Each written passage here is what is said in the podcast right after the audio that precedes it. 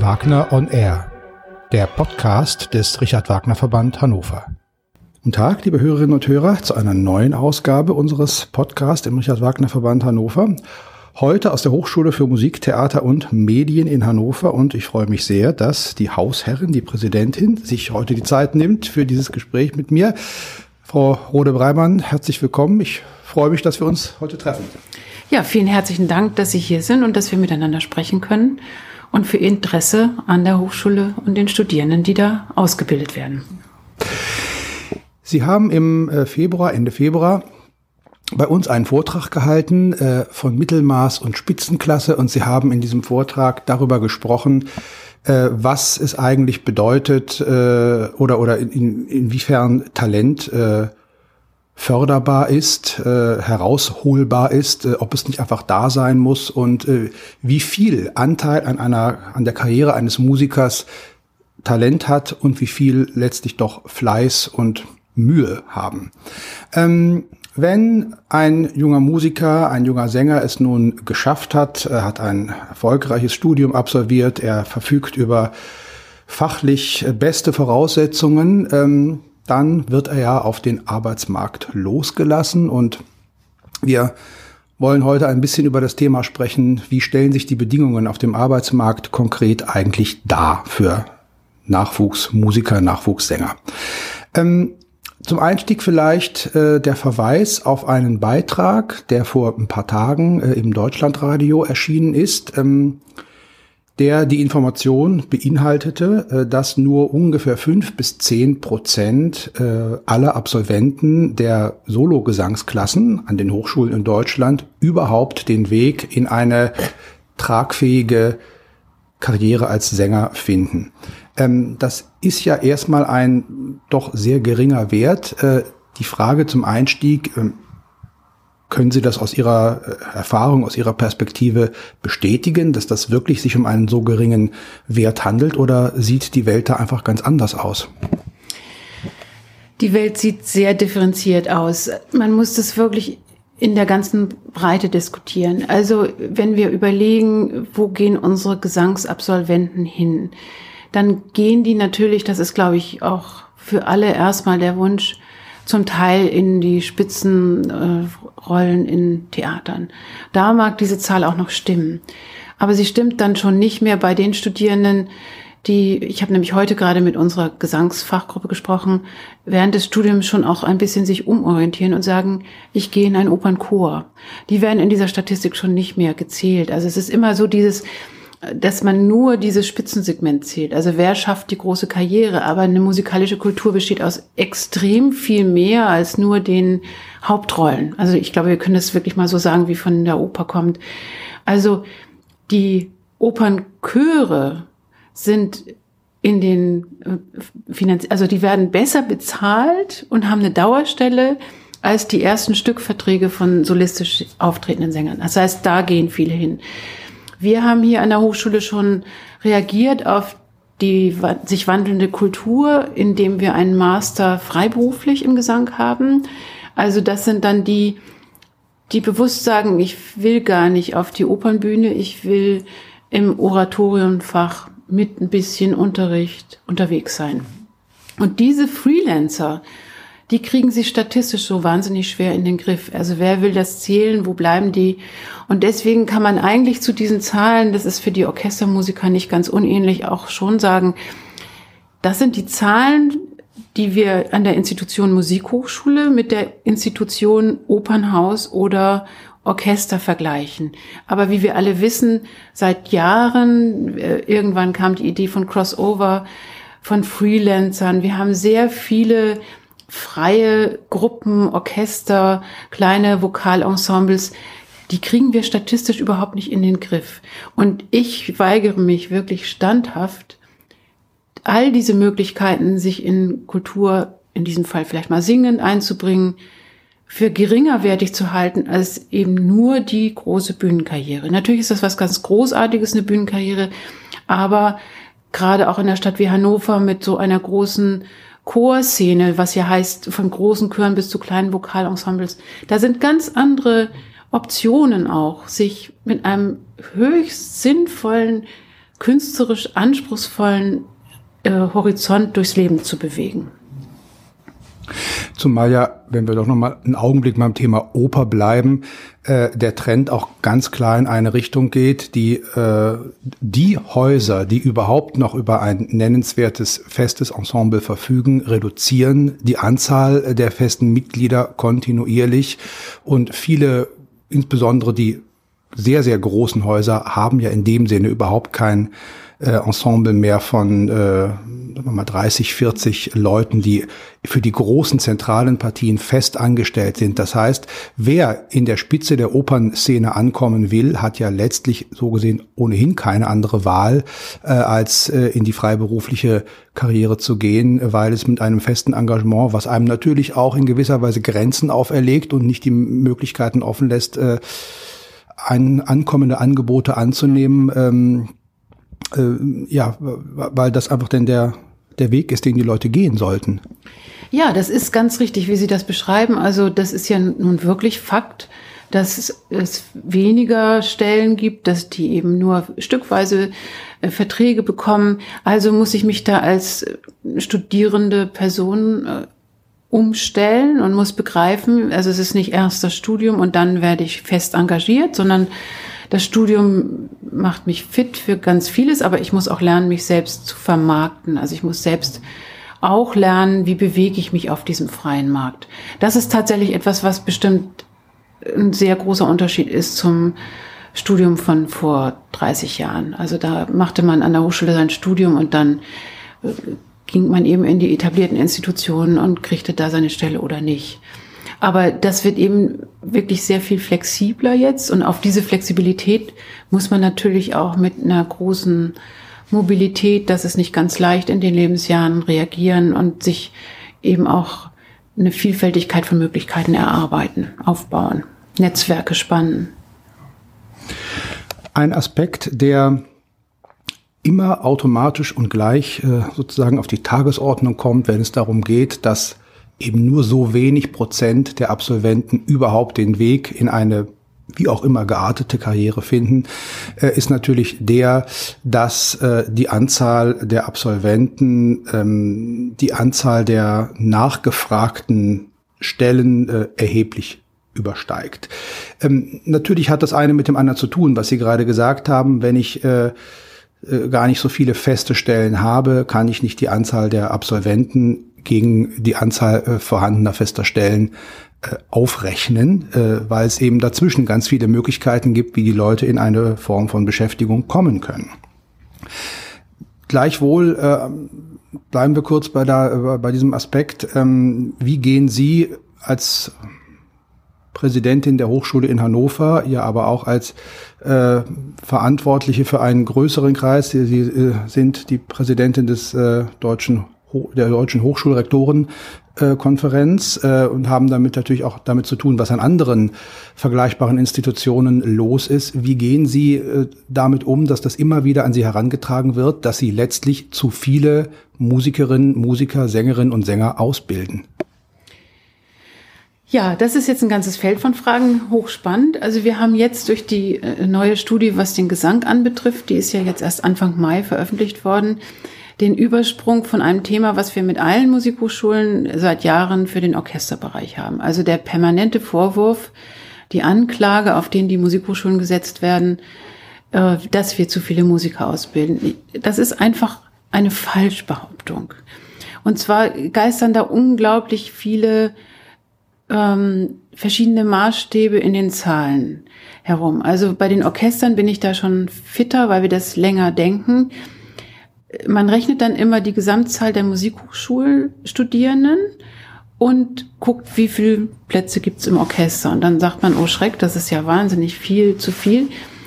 Ich mache das mal an meiner eigenen Hochschule. Also wir haben im Moment 1600 Studierende und von denen sind, sagen wir, 250 ungefähr die mit dem Ziel Orchester studieren. Die anderen studieren alle was vollkommen anderes. Also wir haben eine Kommunikationswissenschaft, wir haben ein Schauspiel, wir haben ein großes Lehramt, wir haben eine große Klavierabteilung. Die haben nichts mit Orchester zu tun. Das heißt, wir müssten mal Zahlen hinlegen und ich, die, das ist furchtbar schwer zu ermitteln. Wie viele konkrete Studienplätze gibt es an deutschen Musikhochschulen für Orchesterinstrumente? Wie viele konkrete gibt es für Gesangsabteilungen? Das sind, also wenn Sie jetzt 1600 auf 250, das ist 10 Prozent, also gut 10 Prozent, ne? also ein bisschen, bisschen, ja, also sagen wir 20 Prozent. Das sind ganz andere Bezugsgrößen. Und dann wird es immer korreliert mit den in Deutschland möglichen Orchesterstellen. Aber so funktioniert es ja nicht. Wir haben internationale Studierende, europäische und nicht-europäische, und die gehen in ihre Länder zurück. Und also sei es nun Ostasien oder sei es eben auch europäische Länder. Und das heißt, wir müssten dann schon fair sein und sagen, wie viele Orchesterstellen gibt es in der Welt?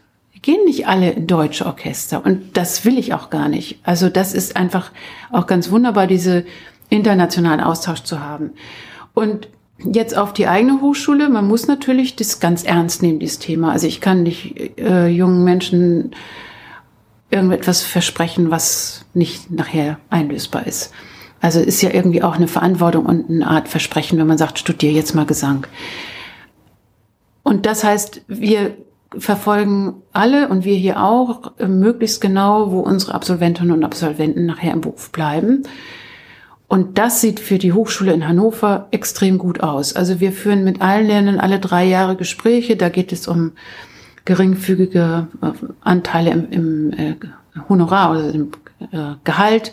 Und da müssen die nachweisen, wo ihre Absolventen bleiben. Und da haben wir wirklich ein sehr, sehr gutes, also einen sehr, sehr guten Output also zum Beispiel die Tuba-Klasse von äh, Björn Larsen. Der hat es für alle Studierenden, die er bisher ausgebildet hat bei uns, nachgewiesen, dass die in überall in Orchestern sind, Lehrtätigkeiten übernehmen. Ich glaube, es ist ein einziger, der nicht in der Musik gelandet ist und dann noch einer, der dann Orchesterwart geworden ist. Naja, das ist auch kein verlorenes Schaf. Und das heißt, die Übergänge, die Nachweise unserer Absolventinnen und Absolventen sind sehr, sehr gut. Und das ist dann der Faktor von Konkurrenz zwischen den Hochschulen. Das schaffen nicht alle gleichermaßen. Also da kann ich mich dann in Hannover auch entspannter zurücklehnen als als Vorsitzende der deutschen Musikhochschulen. Also das ist dann eben, da muss man schon auch wirklich sehr viel Leistung mit den Studierenden auf den Weg bringen, dass das gelingt. Es ist eine Konkurrenz. Nun ist es auf der anderen Seite aber auch so, wenn wir jetzt doch nochmal in Deutschland bleiben, äh, in keinem anderen Land äh, auf der Welt ist die Dichte professioneller Orchester so hoch wie hier. Ähm, ich habe mir im Vorfeld dieses unseres Gesprächs mal überlegt, ähm, ganz konkret in Hannover und nur auf die Staatsoper konzentriert, ähm, wie viele Positionen hat eigentlich die Staatsoper, äh, also fest, volle festangestellte Positionen für ähm, vollberufliche Musiker. Also so etwas mehr als 100 Stellen im Orchester, gut 60 Stellen ähm, im Chor. Noch gibt es ja ein relativ großes festes Ensemble mit, sagen wir mal, ungefähr 30. Dann kommen noch äh, Dirigenten, Korrepetitoren und so weiter dazu. Äh, und wir sprechen nur über die Oper und kommen auf ungefähr 200 Positionen äh, für professionelle Musiker. Das ist ja nicht wenig. Dazu äh, kommt der NDR. Äh, dazu kommt natürlich auch äh, ihre Hochschule als eine andere Möglichkeit äh, für Musiker, sich äh, adäquat, mehr als adäquat beruflich zu verdingen, nämlich gar nicht so sehr in die praktische Laufbahn zu gehen, sondern äh, gleich äh, in die Lehre und in die Ausbildung. Äh, und das ist nur Hannover. In anderen Städten äh, gibt es viel, viel mehr. Das heißt, die schiere Masse dessen, was da ist, äh, ist ja alles andere als äh, klein. Und wenn Sie denn sagen, dass äh, viele, weil Deutschland ja auch nach wie vor einen hohen Nimbus hat als Ausbildungsstandort, dass viele zwar zum Studieren ja. nach Deutschland kommen, denn aber, wenn sie erfolgreich äh, ihren Abschluss gemacht haben, auch wieder verschwinden, äh, dann sind die ja für diejenigen, die sich auf die Stellen in Deutschland bewerben wollen, auch wieder keine Konkurrenz mehr. Das heißt, äh, diese Zahlen, die einem ja immer wieder äh, und überall begegnen und äh, gerne begegnen, mh, werden letztlich vor allem durch die Brille einer völlig falschen Relation wahrgenommen. Ja, diese Brille der völlig falschen Relation, das finde ich ist eine gute Formulierung. Denn was Sie jetzt sagen, nur für Hannover, dann können wir ja weiter marschieren. Also dann in Niedersachsen, äh, Staatstheater Braunschweig hat man vielleicht noch auf dem Schirm. Da haben wir dann eben auch diese Größenordnung. Staatstheater Oldenburg hat man noch auf dem Schirm, aber Theater für Niedersachsen, Hildesheim. Ja, ich habe das gestern gerade bekommen, den Spielplan, und da steht das Orchester drin. Da ist auch ein Absolvent von uns im Orchester. Also das, das gibt schon viele Optionen. Und es gibt dann ja auch die Option einer gewissen, eines Überdenkens. Also darüber haben wir jetzt beim Landesmusikrat gesprochen, wo das Thema war, dass wir viel zu wenig Musiklehrer haben. Das gilt für die allgemeinbildenden Schulen, es gilt aber noch viel stärker auch jetzt in den nächsten Jahren für die Musikschulen. Also der Stuttgarter Leiter der Musikschulen, Schule hat das für den VDM neulich mal gesagt, dass da ein riesen Nachwuchsbedarf jetzt ist. Und das heißt, man muss dann vielleicht auch Studierenden während des Studiums klar machen, dass auch das gute Optionen sind. Also, dass sie auch nicht ein Nicht-Erreichen des Karriereziels bedeuten. Ich finde, da haben wir viel Arbeit zu leisten. Also, ich kann jeden jungen Menschen verstehen, der Hochleistung bringt. Das ist ja mit viel, viel, viel, viel Arbeit auch schon vor dem Studium verbunden. Und dann bekommt man einen Platz in der Musikhochschule und dann studiert man und darf doch auch erstmal träumen. Also man darf doch träumen von der Karriere und dann geht es so ins Jahr und ins Jahr und ins Jahr und dann muss man sich mal überlegen, was will ich jetzt machen? Und da müssten wir sie sehr gut beraten und müssten auch also klarer machen, wie wichtig die Beteiligung an allen Stellen der Kultur ist mit Berufen. Also warum soll ein Sänger, der dann an der Jugendmusikschule geht und da großartige also Nachwuchsförderung betreibt, ohne die unsere Kultur irgendwann kaputt ist. Warum soll der unglücklicher sein als jemand, der tolle Rollen auf der Opernbühne singt? Also das ist, glaube ich, also wenn wir uns eher als eben wirklich eine zusammengehörige Kultur verstehen. Also ich habe da ganz großen Respekt vor Menschen, die junge Leute reinholen in Gesang. Ich meine, wir sind in Hannover, Knabenchor, Mädchenchor. Was ist das für eine großartige Arbeit? Und die dann eben auch zum Beispiel als Publikum in die Oper gehen wollen und sich auf diesem Niveau von Wagner und so weiter also einfach auch bewegen können als Hörer. Also die brauchen wir doch alle. Wir brauchen nicht nur den Star auf der Bühne, aber es ist so, also ich habe da auch in Wolfenbüttel beim Landesmusikrat den äh, Diskussionsleitenden ein bisschen geschimpft, weil der aus den Medien kommt. Wir sind so eventisiert, dass wir immer wieder die Geschichten von den Stars, also vielleicht auch ein bisschen aus der Popkultur kommend, erzählen.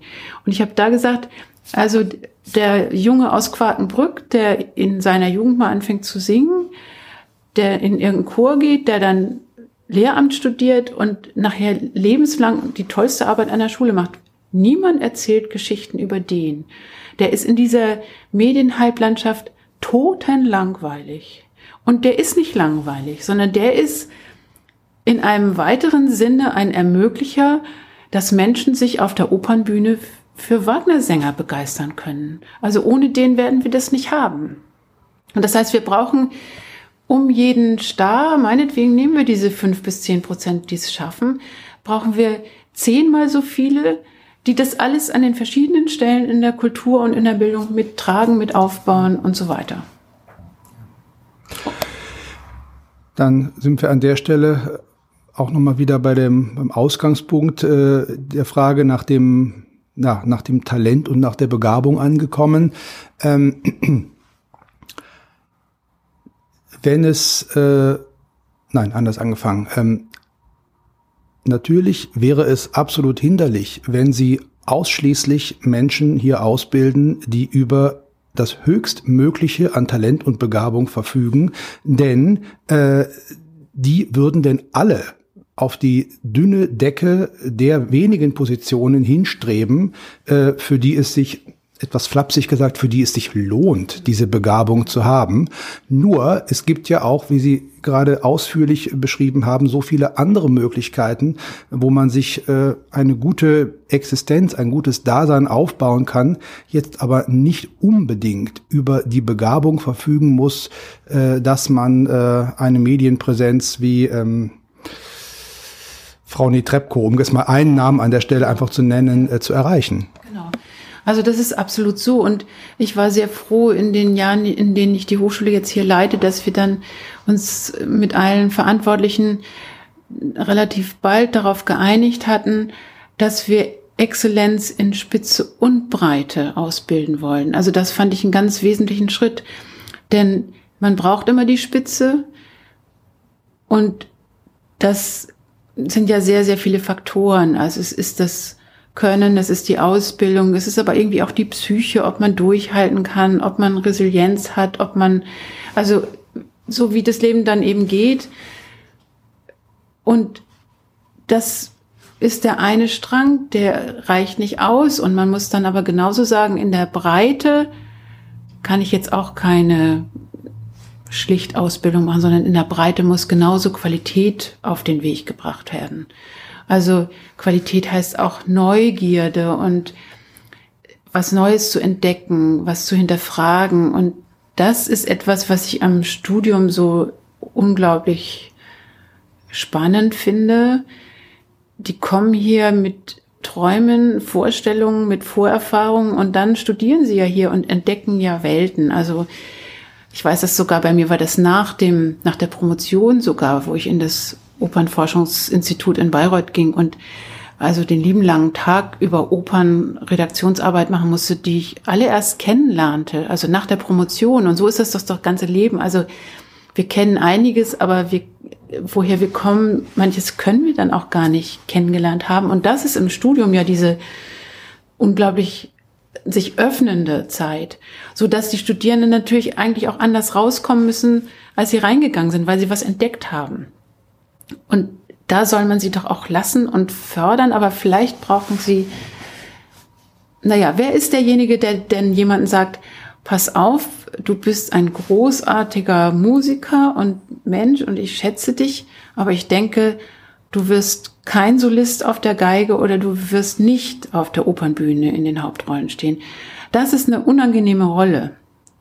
Ziemlich blöde Rolle. Und das also da glaube ich, müsste man die Lehrenden auch mehr unterschätzen, die haben, äh, unterstützen. Die haben ja diese Einschätzung.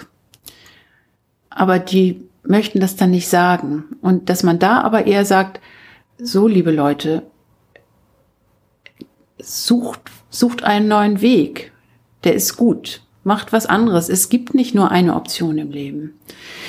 Und was mich sehr interessiert, wir haben ein Phänomen, nach Bachelor-Master-Umstellung mit den Studiengängen.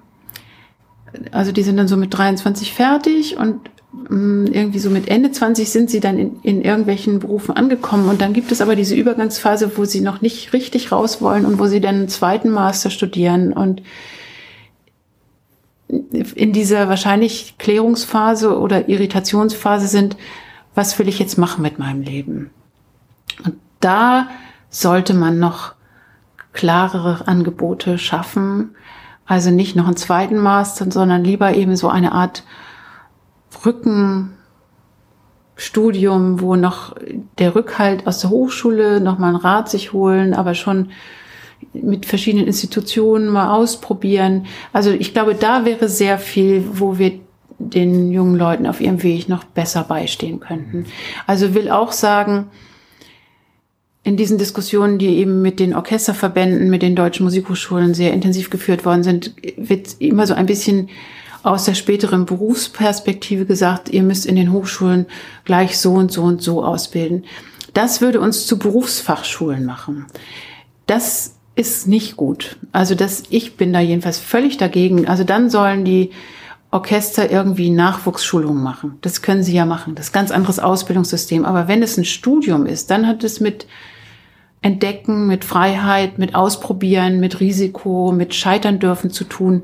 Und dann muss es auch eben, wir haben ja vier plus, also vier Jahre Bachelor, zwei Jahre Master, diese sechs Jahre sind dann auch in einer gewissen Weise eine heilige Zeit für die Studierenden, wo sie nicht bedrückt sein dürfen von dem, was eventuell nachher kommt. Die Lehrenden müssen das wissen und die Hochschulleitungen müssen diese ganze Verantwortung tragen, dass die Berufsbilder sich ändern, dass die Chancen schlechter werden. Also wir müssen da, davon bedrückt sein, aber nicht die Studierenden. Die müssen sechs Jahre Freiheit haben. Und das ist Studium. Und wenn ich weiß, ich will nicht studieren, sondern ich will lernen, ein braver Orchesterspieler zu sein, dann kann ich das direkter machen. Und diese Verteidigung des Studiums als Zeit, in der ich relativ ungerichtet ausprobieren kann, was ich machen möchte. Das muss man wirklich verteidigen. Also es ist eben auch ein, wir sind ein Haus für, für Kreatives. Also wir sind nicht, wir sind keine Berufsfachschule. Ein schönes Stichwort. Ähm, was glauben Sie denn, an wie vielen Hochschulen oder in wie vielen Köpfen, die an den Hochschulen etwas zu sagen haben, äh, Sie dafür äh, oder, oder da sozusagen auf, äh, auf fruchtbaren Boden fallen mit dieser Ansicht, ein Studium, äh, gerade auch ein Musikstudium, nicht als eine Berufsausbildung, sondern als eine Zeit äh, der Findung und des Ausprobierens und auch der Freiheit, äh, Entscheidungen in die eine wie in die andere Richtung zu treffen, das so zu sehen? Sehr gute Frage. Kann ich jetzt nicht mit konkreten Zahlen beantworten. Also wir sind ja 24 Musikhochschulen. Also ich könnte jetzt sagen, so und so viele von 24. Das kann ich aber nicht, habe ich noch nicht nachgedacht, müsste ich mal zählen. Aber eine Beobachtung ist schon in den Jahren, also es gab so eine Zeit, da hat man dann eher Managertypen berufen auf die Rektoren oder Präsidentenstellen. Das ist nicht so ganz gut gelaufen, weil man, glaube ich, doch sehr viel von dem Metier verstehen muss, was da ausgebildet oder was da Freiheit im Studium haben soll. Und dann, also so in den letzten Jahren verschiebt es sich schon wieder, weil wir eine ganze Zeit lang dann äh, waren Menschen, also Musikpädagogen, Musikwissenschaftler, Komponisten, Musiktheoretiker, aber wir hatten dann gar keine ähm, Instrumentalmusiker und ganz wenig Sänger in den, äh, also in der Spitze der Hochschulen. Jetzt schlägt das wieder ein bisschen zu Kunst aus. Also so, sieht man das, das ist so ein, ist ja auch ein wirklich sehr komplexes System, so eine Kreativhochschule. Also man braucht verschiedene Fähigkeiten, aber doch immer auch, glaube ich, sehr gut den Blick auf die, ja, die Entwicklung von künstlerischem Potenzial. Wir als Richard Wagner Verband äh, wollen natürlich durch die Auswahl unserer Stipendiatinnen und Stipendiaten auch einen kleinen Beitrag zum Beobachten künstlerischen Potenzials leisten. Ähm, es geht uns in gewisser Weise natürlich ähnlich. Wir äh, beobachten auch sehr genau, äh, wohin die Wege unserer aktuellen und ehemaligen äh, Schafe äh, geht. Ähm, Natürlich freuen wir uns, das äh, wollen wir überhaupt nicht abstreiten, wenn denn jemand dabei ist, der aus unserem Kreis hervorgegangen ist und wirklich an eine, an eine Spitzenposition äh, kommt. Wir haben da sicherlich mit Cornelius Meister und auch noch einigen anderen, die ich nennen könnte, äh, wirklich äh, einen, also da haben, damit haben wir damals einen äh, in Anführungszeichen guten Griff getan. Äh, aber das bedeutet ja überhaupt nicht, äh, dass alle anderen, die ganz andere Wege äh, gegangen sind und vielleicht jetzt heute nicht in einer aktiven Musikerlaufbahn sind, sondern sich tatsächlich äh, um Lehre und Ausbildung auch ganz in der Breite kümmern, äh, dass äh, die deswegen äh, Stipendiaten jetzt von, von anderem Rang sind. Absolut nicht. Äh, zumal zu dem Zeitpunkt, an dem wir sie auswählen, ja oft auch noch gar nicht klar ist, in welche Richtung genau. die Reise geht. Wir sind jedenfalls froh und dankbar für die Auswahl äh, unserer Stipendiaten, die Hochschule seit vielen Jahren an unserer Seite zu haben. Wir könnten noch sicherlich einige Stunden weiter über dieses interessante Thema miteinander sprechen. An der Stelle machen wir aber notwendigerweise einen Schnitt. Ich danke Ihnen noch einmal sehr herzlich, dass Sie sich die Zeit genommen haben, um über dieses nicht nur interessante, sondern ja auch wirklich wichtige Thema zu sprechen. Ganz herzlichen Dank, Frau Rode Breimann. Ich danke Ihnen sehr für die Zeit und das schöne Gespräch. Und viel Erfolg weiterhin bei der Förderung von Sängernachwuchs. Das ist eine Herzlich. sehr wichtige Arbeit. Herzlichen Dank.